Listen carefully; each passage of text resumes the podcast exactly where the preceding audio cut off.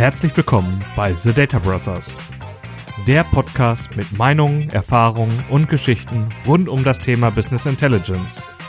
Mit Andreas Beversdorf und Markus Wegener. Hallo zusammen. Wir haben das Thema ja immer wieder angesprochen, aber irgendwie sind wir nie zu dem Punkt gekommen, dass wir auch mal darüber gemeinsam sprechen. Markus, es geistert bei uns immer wieder in Gesprächen ganz leise mit herum, DevOps. Was verstehst du denn unter DevOps? Oder hast du dazu heute keine Meinung? Doch, ich habe eine Meinung und ich finde es auch super spannend, Andreas, dass wir jetzt endlich mal diese Folge aufnehmen. Wir hatten es ja schon mal einmal in der Probefolge gemacht und ja, DevOps ist selber für mich das Schlagwort, was in den letzten Jahren so ein bisschen aufgekommen ist und ich habe ein Problem damit.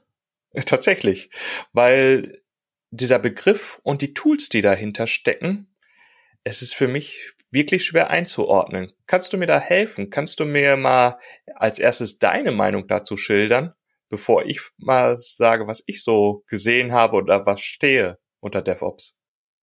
Okay, ich will es versuchen.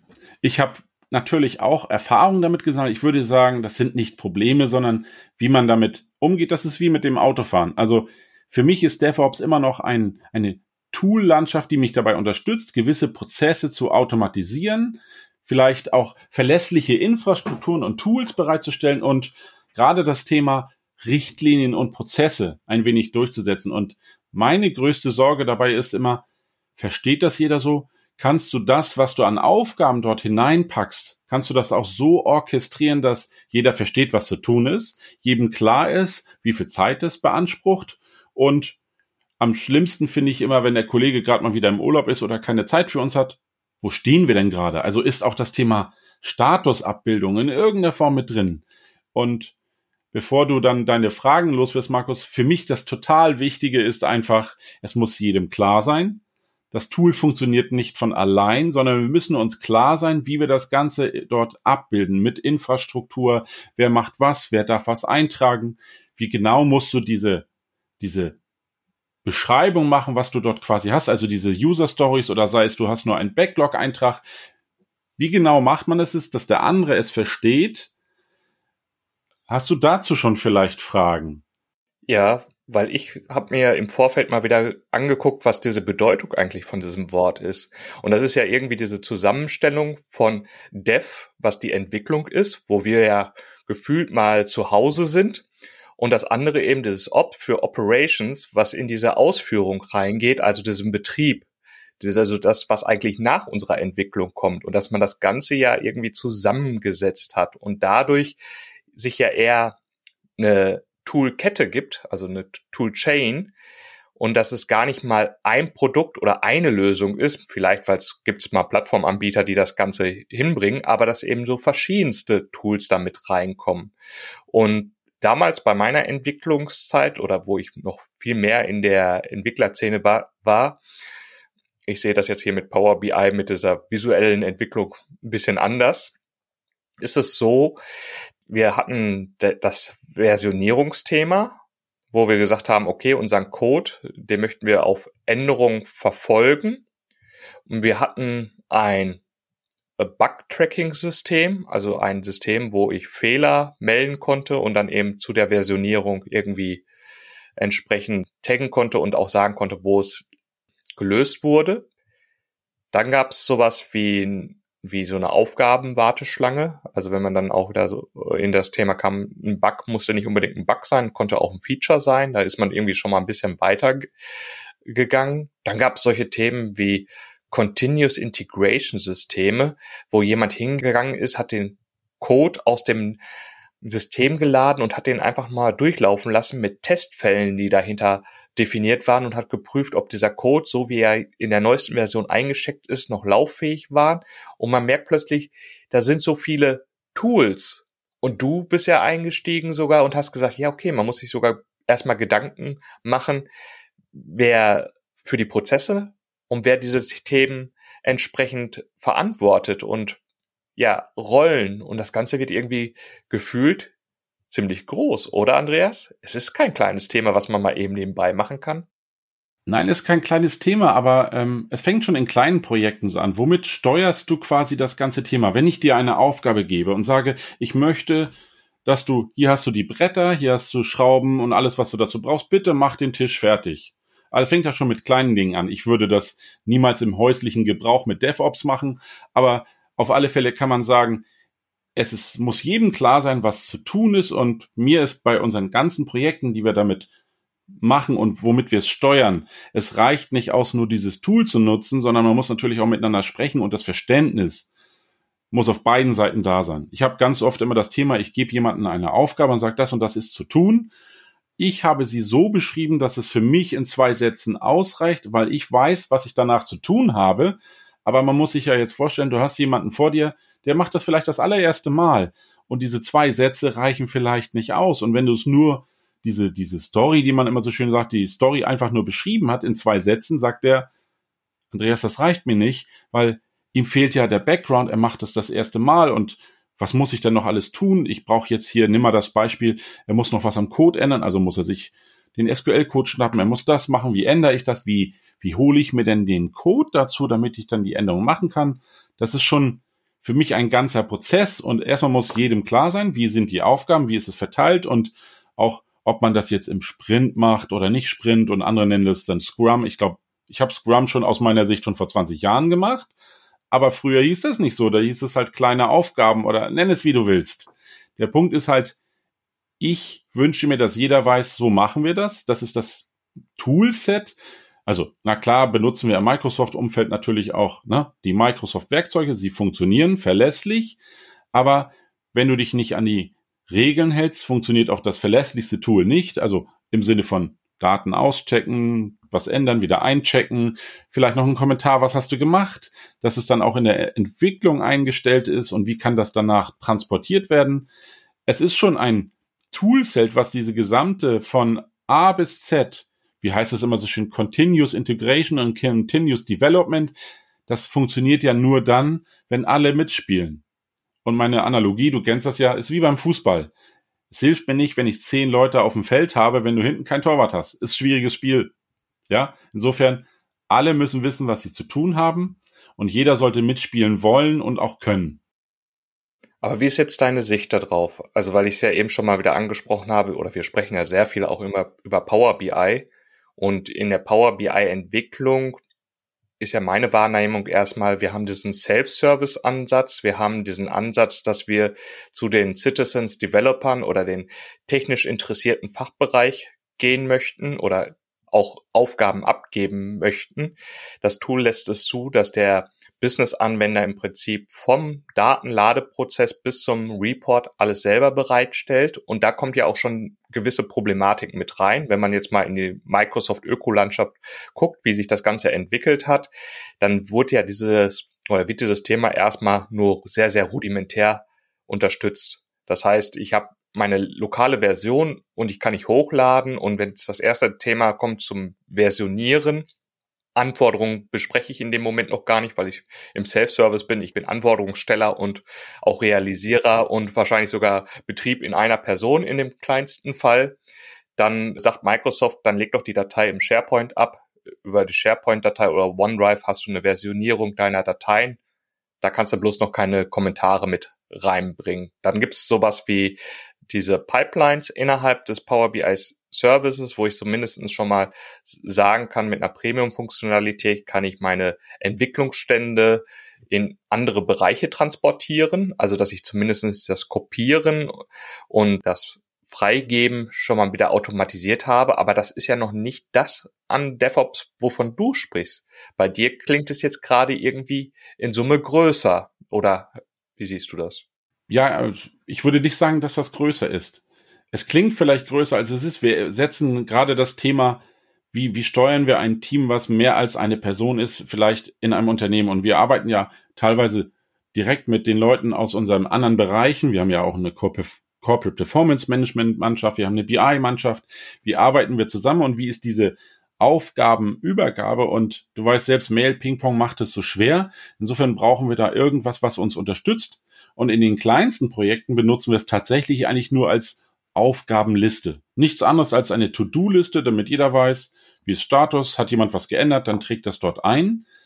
Aber was du ansprachst, natürlich bei dem Power BI, da fängt es das erste Mal an, dass man natürlich darüber reden muss, wie macht man es, denn wenn man keine weiteren Tools benutzt, sondern nur die Power BI Landschaft mit den ganzen Pipelines und was es alles gibt, gibt's ja immer nur eine große Datei und entweder ändere ich etwas oder ich tue es nicht und dann muss man halt es irgendwo kommentieren und auch da nutzen wir das Werkzeug, um natürlich solche Änderungen in irgendeiner Form zu tracken, wie es immer so schön heißt, dass irgendjemand gesagt hat, ich habe was geändert, also muss es irgendwo stehen. Es steht nur nicht in dem Power BI-File, sondern irgendwo. Und in SharePoint kannst du ja leider keine Notizen an die Änderungen hängen, also brauchst du ein Werkzeug. Und wir haben uns dafür entschieden, das überall zu benutzen. Und wenn es wirklich am Ende nur eine To-Do-Liste ist und das hilft, trotzdem ist natürlich gerade das Self-Service-Tool Power BI, ja, wie soll ich sagen, du musst da eigentlich wirklich, wenn du mit mehr als einer Person daran arbeitest, dich entscheiden, wie du das Ganze managst. Denn es kann ja immer nur einer zurzeit an einer Datei arbeiten. Insofern sollte der wissen, was hast du als letztes geändert, bevor dann der Markus das dem Andreas gibt. Wie machst du weiter? Es hilft also nur, dass du irgendein Steuerungsinstrument brauchst. Und wir haben uns halt in dieser Form im Unternehmen dafür entschieden, wir machen das jetzt mit diesem Werkzeug oder mit dem Toolset DevOps von Microsoft. Das funktioniert. Und wenn es nur kleine To-Do-Liste ist, das reicht vollkommen. Es hilft auf alle Fälle, da was zu machen. Ja, ich wollte es gerade ansprechen, weil wir sprechen über DevOps und DevOps ist ja jetzt nicht toolgebunden. Aber wenn du von DevOps sprichst, sprichst du von dem DevOps von Microsoft erstmal in erster Linie. Das heißt, wenn ich jetzt nur Aufgaben verwalten wollte oder so weiter, könnte ja auch schon Jira reichen, wo ich Aufgaben drin manage und entsprechende Projektorganisationen mache, ohne dass ich jetzt wirklich dieses Möglichkeit oder die weiteren Tools drin habe, wo jetzt eine Thema Versionierung wie ein Git drin ist. Das ist ja auch, glaube ich, hinter dem Microsoft-Produkt oder man kann da mehrere Versionierungssysteme hinterhängen, um, um das Ganze zu managen. Das heißt, ihr würdet dann aus diesem DevOps von Microsoft diese eine Komponente nehmen, um User Stories abzulegen, innerhalb als Aufgabe und dann abzuarbeiten. Habe ich dann richtig verstanden, oder? Ja, genau, genau. Liegt aber auch vielleicht daran, weil wir sowas wie Jira oder was Vergleichbares in der Form nicht haben. Und Ansonsten musst du ja äh, dir irgendwas einfallen lassen, wo du es hinterlegst. Du könntest das ja auch im Teams machen, kannst das entsprechende Taskboard nehmen. Da haben wir aber festgestellt, dass es doch halt nicht so flexibel ist, dass es gewisse Möglichkeiten bietet. Das ist wirklich sehr umständlich, fanden wir bis jetzt. Auch das ganze Thema Feedback-Schleifen, wie kann man das quasi mit einbringen, dass der eine was einstellen kann oder ein Zurückspielen. Also es ist ja nicht nur das Tool Aufgabenliste, sondern da hängt ein bisschen mehr dran, weil wir, oder alle, die das benutzen, können natürlich auch entsprechende Codes mit Repository einpflegen. All das gehört für uns dazu. Und wir haben uns halt für DevOps entschieden, da wir relativ eng mit Microsoft zusammenarbeiten und dieses Toolset halt quasi auch die ganze Integration unterstützt, hätte natürlich auch ein anderes sein können. Deswegen war mir auch eher wichtig, wie arbeitet man mit den Werkzeugen, dass jedem klar ist, wie das ganze Aufgabenpaket aussieht.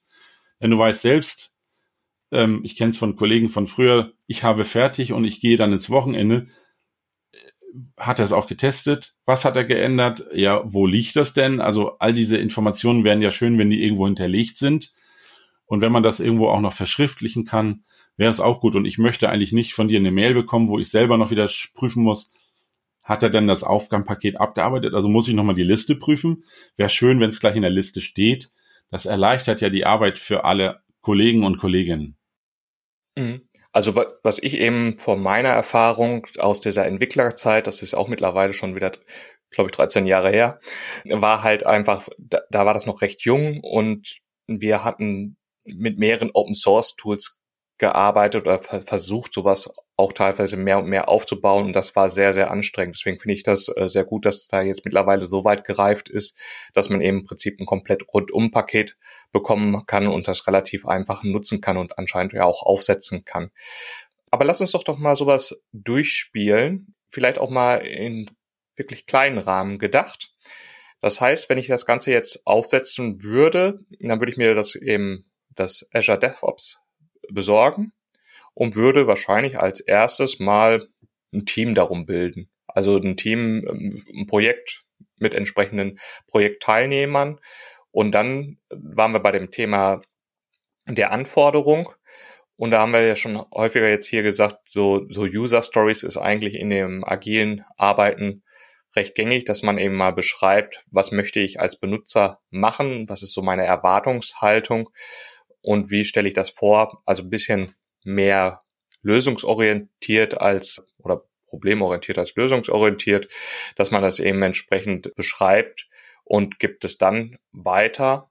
Ja, und dann ist die Frage, ne, man kann es für sich selber machen wahrscheinlich, wenn man so klein ist, dass man nur selber für sich entwickelt, dann hat man zumindest für seine Nachwelt dokumentiert oder man übergibt es dann eben an den nächsten Entwickler.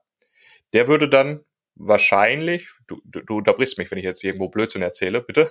Ich unterbreche dich, aber ich höre dir gerne zu. Ach so, ähm, dann würde ich ja anfangen wahrscheinlich zu entwickeln und würde da mit meiner Power BI Lösung starten und würde mein erstes Artefakt bilden auch da ist es so, dass wir ja mit dem Power BI Desktop die Möglichkeit haben, eine PBX-Datei zu haben, wo die Daten schon mit drin sind.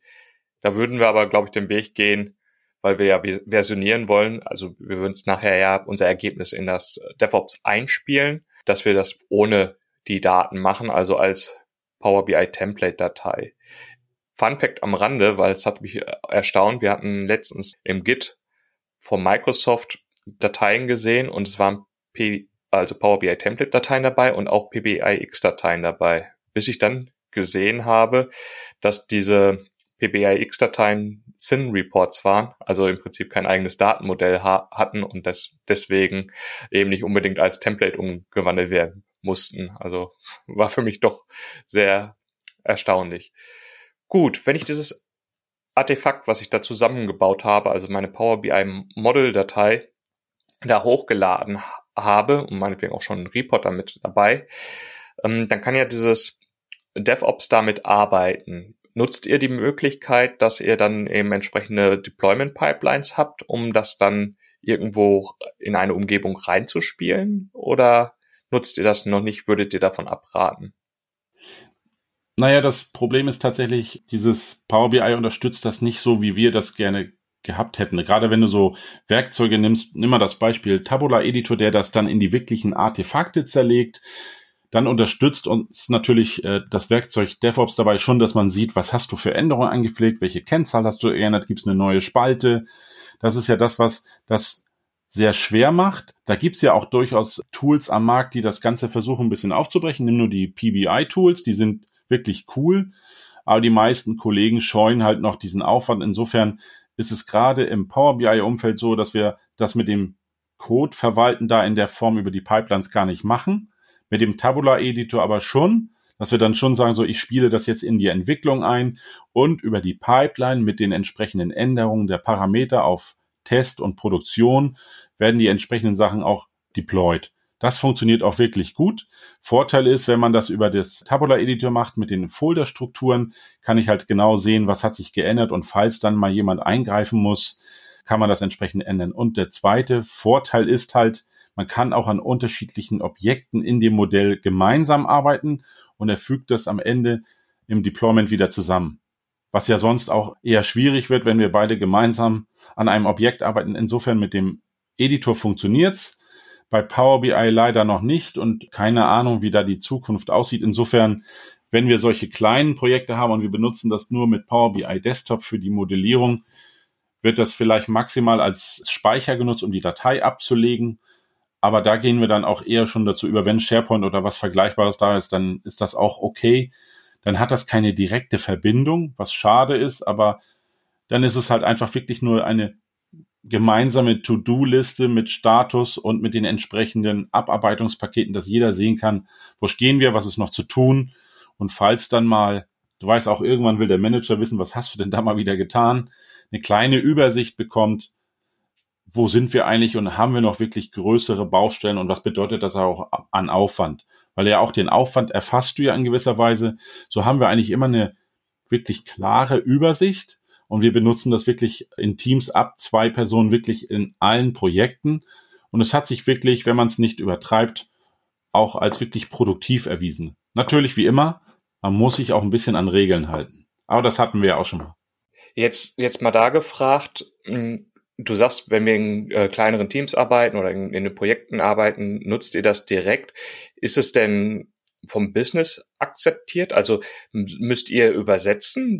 Gibt der Bis das Business die Anforderungen an euch und ihr bedient nur dieses Tool? Oder habt ihr auch tatsächlich so, dass die Business-User ihre eigenen User-Stories einstellen, sich tatsächlich angucken, was da passiert ist? Also nehmt ihr die Kunden da mit ins Boot, weil jetzt zum Beispiel bei uns wirklich bei so einem Jira-Thematiken gibt es da teilweise Synchronisation mit den Kundenprojekten, damit eben der Kunde auch selber in der Lage ist, da seine Artefakte drin zu verwalten und eben seine Anforderungen zu stellen und auch einfach diese Historie mit zu tracken. Ist, seid ihr da schon so weit? Also, weil ich kenne es auch wieder aus anderen Thematiken, Support wie häufig hat der Kunde lieber den Hörer in die Hand genommen und ein Support-Mitarbeiter gesagt, was sein Problem ist, der dann das Ticket für den Kunden aufnimmt? Also die, die Leute haben ja durchaus mal eine gewisse Scheu, besonders wenn das Produkt selber eine recht technische Oberfläche hat. Wie sieht's bei dir da aus? Ja, da würde ich gern die Worte eines mir beliebten Italieners benutzen. It depends. Also es ist tatsächlich ähm, wirklich, ich sag mal 50-50. Wir haben ganz viele Projekte, wo wir halt relativ viel auch mit Azure zusammenarbeiten, also gerade die ganzen Azure Tools, die es dort gibt, das funktioniert wirklich gut, wo wir auch Entwickler dabei haben, auch von Kundenseite, habe ich tatsächlich 50 Prozent der Projekte, wo das genau so funktioniert. Und da arbeiten wir wirklich mit DevOps und dann gibt's halt so, ich sag mal, die von der anderen Hälfte ungefähr die Hälfte wieder. Also ne, Mathematik ist ja jetzt auch nicht das Thema heute, aber die arbeiten quasi mit dem Teamsport, was eigentlich auch mit der To-Do-Liste, das funktioniert ganz gut. Und der Rest, ja, die sind dann die, wo wir vielleicht maximal eine Excel-Liste mit einer To-Do-Liste haben, wo wir das dann quasi entsprechend reinschreiben. Das wäre dann so, dass aber die, der, sobald es etwas größere Aufwendungen sind, mehr als nur zwei, drei Tage, nutzen wir das schon wirklich intensiv und teamübergreifend funktioniert das auch wirklich gut, weil man die Aufgaben halt toll verteilen kann und jeder sieht immer sofort, wo sind wir, wo kann ich noch ansetzen und durch die Nutzung der ganzen Kommunikationsmedien funktioniert das da wirklich toll. Und nichts ist schlimmer als E-Mail-Ping-Pong, wo ich mir wieder raussuchen muss, welches Projekt war das dann nochmal und was war jetzt eigentlich noch zu tun. Also das nutzen wir wirklich und wir haben teilweise auch Kunden, die nutzen das ohne die Codeverwaltung wirklich nur als Aufgabenliste, weil es halt ein großes Team ist. Die einen machen die Datenbank, die anderen machen das Tabular-Modell oder Power BI und die letzten bauen Berichte. Es wird da wirklich alles erfasst und es funktioniert wirklich tadellos. Ja, ich finde das super spannend, besonders auch, was nachher, also was wir jetzt angesprochen haben und auch erstmal vielleicht ein bisschen mehr ausgeklammert haben, ist diese Möglichkeit, das dann wirklich weiter in den Produktionen oder in den Tests zu spielen. Und wenn man dann wieder die, die ganzen Möglichkeiten, die es in dem Azure-Bereich gibt, zum Skripten der verschiedensten Ressourcen und so weiter, dass wenn man jetzt wirklich wieder größer denkt und wirklich eine größere Umgebung hat und braucht ein Data Warehouse und braucht einen entsprechenden SQL-Server oder ein Data Lake und so weiter, dass man sich halt tatsächlich Skripte anlegen anlegen lassen kann, die, wo im Code festgehalten ist, wie man die Konfiguration in seiner Azure-Umgebung erwartet und das tatsächlich dann reinspielen kann in verschiedenste Umgebungen und das wird dann automatis vollautomatisiert erstellt und steht dann entsprechend zur Verfügung. Das ist schon, also ich finde das super beeindruckend und man sieht, wie weit sowas Ganze reifen kann. Und ja, ist einfach spannend. Habt ihr sowas auch im Einsatz? Ja, schon und nein. Das ist ein Thema, wo ich mich frage, wie man das immer geschickt macht, aber wir haben meistens jedes Mal ein anderes Projekt und ein anderes Thema, dass wir halt mit diesen Skripten, die wir für die Automatisierung haben, nicht viel zu tun haben. Und was das Thema Infrastruktur angeht, haben wir meistens quasi die IT auf der anderen Seite, die haben das schon ganz gern selber in der Hand und da können wir maximal Empfehlungen geben und steuern das nicht selbst. Also das ist quasi das, was es von unserer Seite her da an der Stelle gibt. Worauf ich aber noch mal einzählen wollte, war dieses Spannende. Wir nutzen da tatsächlich diese, diese DevOps-Geschichte auch, um unsere eigene Zeiterfassung und das Projekttracking, also im Sinne von, was hast du, Markus, mal geplant? Was hast du wirklich gebraucht? Das steht ja dann in einer Zeiterfassung und der Kunde kriegt von uns tatsächlich dann in der Rechnung auch die einzelnen Auflistungen für die entsprechenden Tracks und kann sehen, oh, das und das haben wir alles quasi geschätzt und am Ende hast du quasi fürs Backend mehr gebraucht als fürs Frontend, weil die Reports gingen dann doch wieder leichter von der Hand. man kann dadurch auch schon so ein bisschen für sich selbst und für das nächste Projekt abschätzen, wo habe ich denn vielleicht nochmal Unsicherheitsfaktoren, wo habe ich mehr gebraucht, wo weniger. Also dieses ganze Überwachen, Kontrolle, all das, was man dort hat, kann man doch auch prima nutzen. Und wir machen tatsächlich damit die Zeiterfassung mit einem anderen Tool, aber wir holen uns die Struktur aus dem DevOps raus und arbeiten damit. Das funktioniert wirklich tadellos. Boah, da ist mir jetzt gerade wieder eine andere Fragestellung mit reingekommen. Und zwar. Dann vergiss bitte, was ich gesagt habe. Nee, die, die Fragestellung ist ja, wo sollte das DevOps liegen? Ist es in der Kundenherrschaft oder ist es in der Dienstleisterherrschaft? Weil jetzt äh, in dem Phase, wo wir jetzt eben gerade gesprochen haben, hatten wir häufig darüber nachgedacht, dass ihr euer DevOps für eure Entwicklung betreibt und im Prinzip nachher die Artefakte Richtung Kunden ausliefert. Aber genauso ist es ja durchaus denkbar, dass eben im Bereich Operations, wo der Kunde sagt, ich habe die Operations selber in meiner Hand, wo du sagst, das ist der IT des Kunden, dass der sagt, nee, ich möchte ganz gerne für die Verfolgbarkeit und so weiter, dass ihr eure Artefakte bei mir in das DevOps reinbringt und entsprechend eure erledigten To-Dos abhakt, damit ich eben dafür Sorge tragen kann, eben im Operations-Bereich, dass ich sage, okay, ich gebe dir diesen Schritt jetzt frei für den Test und nachher vielleicht auch in die Stufe Produktivsystems, weil das ist auch so eine Sache gewesen, die wir in der, oder die ich damals vor 13 Jahren in der Vergangenheit eben hatte, dass wir unsere Entwicklung paketieren mussten, um den dann in verschiedensten, in den SIT-Tests, SIT ist der Integrationstest, also wir hatten Schnittstellentests und so weiter und so fort, reinzuliefern und eben die entsprechenden Testhürden zu überstehen und nachher im Produktiv spielen zu können und gleichzeitig auch die Anforderung, dass wenn irgendwas nicht gelaufen ist, diese Entwicklung auch wieder zurücknehmen zu können. Also förmlich diese Vorversion wieder einspielen zu können. Also das ist ja schon eine ganze Menge, die dann mit reinspielt, nochmal in den Operations-Bereich, die vielleicht auch dafür spricht, dass der Kunde das selber hält. Habt ihr das auch? Ja, also es ist tatsächlich so, dass das DevOps liegt eigentlich meist da, wo es quasi am sinnvollsten angebracht ist. Und meistens ist es schon in Kundenhand, aber wir haben ja auch direkten Zugriff drauf. Insofern ist das kein Problem. Wir wollen das natürlich, wenn wir irgendwann mal das Projekt beenden und die, der Kunde selber daran weiterarbeitet, müsste ich ihm das ja übergeben. Insofern, die Cloud macht es möglich, dass das so flexibel sein kann, wie man es wirklich gebrauchen kann. Und das ist nicht mehr so wie früher, dass man für sowas dann noch extra Server aufsetzt, benutzt man halt die Cloud-Variante. Das ist schon ziemlich gut. Und insofern würde ich sagen, flexibel sind wir. Im Prinzip ist es so, wir, wir nutzen die Kundeninfrastruktur soweit es geht, weil das da wirklich für uns auch hingehört.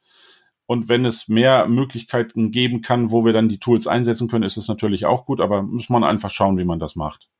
Wichtig ist, dass wir gemeinsam kommunizieren, zusammenarbeiten in einem DevOps und nicht zwei oder drei. Und wenn ihr das Jira benutzt, ist es auch schön. Meistens ist aber immer das Problem, irgendeiner muss ja diesen Zugriff gestalten und das muss dann ja auch bereitgestellt werden. So, ich kann ja gar nicht mal sagen, wie, wie, weit wir in der Folge vorangeschritten sind, aber dennoch lass uns doch einfach ein bisschen die Sachen zusammenfassen, was wir vielleicht heute so mit rausgenommen haben aus dieser Folge. Ich möchte da nochmal einhaken bei der Thematik mit dem Power BI und der Entwicklungslandschaft, die wir ja bei Power BI vorfinden. Also für mich wäre das die erste Thematik, ja, DevOps kann man einsetzen, auch wenn Power BI selber solche Sachen wie Versionierung und so weiter von Microsoft her noch nicht unterstützt in voller Gänze. Wir hatten das eben mit dem Tabular Editor nochmal als Beispiel genommen, was ja ein offizielles Tool von Microsoft ist, womit man zumindest den tabularen Code speichern und versionieren kann.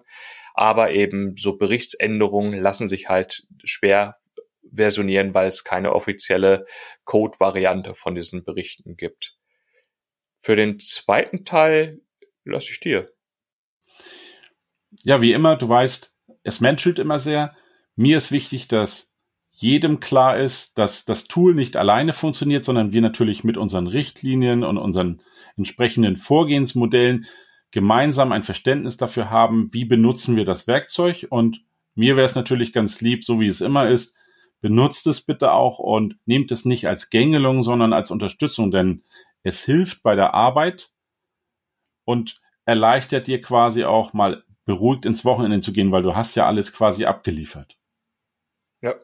Da bin hast du noch einen, Markus? Ja, ja. Und zwar zahlt im Prinzip auf das gleiche ein, wie bei dir, nämlich dass das Ganze gelebt werden muss. Das heißt, wenn man diese Sachen eingerichtet hat, das ist nicht ganz so einfach, so wie ich es verstanden habe. Da gehört ein bisschen Arbeitsaufwand rein und dann muss das Ganze auch gelebt werden, sonst verlottert das einfach und ist einfach nur ein Grab, sondern es muss wirklich gelebt werden und dann kann man auch, auch von den Vorteilen profitieren und kann das auch immer weiter ausbauen. Das heißt, angefangen mit erst Erfassung der User Stories innerhalb von DevOps mit Verknüpfung, dass ich die Artefakte da entsprechend reinbringe, bis später vielleicht sogar zum kompletten Deployment-Prozess. Und das ist ja dann das, wo wir wirklich dann im DevOps sind, von der Entwicklung bis zum Operations, bis zur Bereitstellung. Und denke, damit haben wir einen ganz guten Überblick mal geschaffen. Fand ich auch. Also ein erster Einstieg ist gemacht, Markus, und jetzt sollten wir mal überlegen, wie wir da dran weiter feilen können. Denn wie gesagt, erst klein, dann groß. Was macht es bloß? Insofern kann man da relativ viel einbringen. Und es ist, wie gesagt, kein Tool, was dich quälen soll. Wenn du es vernünftig einsetzt, ist es wirklich eine Arbeitserleichterung. Und ich kann immer nur sagen, es, ich bekomme einen guten Überblick, wie quasi der Status des Projektes ist. Als Projektmanager hilft es ungemein. Und insofern kann ich dieses Mal sagen, lass uns gut und beruhigt in die Woche starten. Bis dahin, ciao. Ciao, Markus. Das waren The Data Brothers. Wir hoffen, dir hat diese Folge gefallen und hinterlass doch eine positive Bewertung, egal wo du uns hörst. Abonniere den Kanal, um keine weitere Folge zu verpassen. Bis dahin, alles Gute von Andreas und Markus.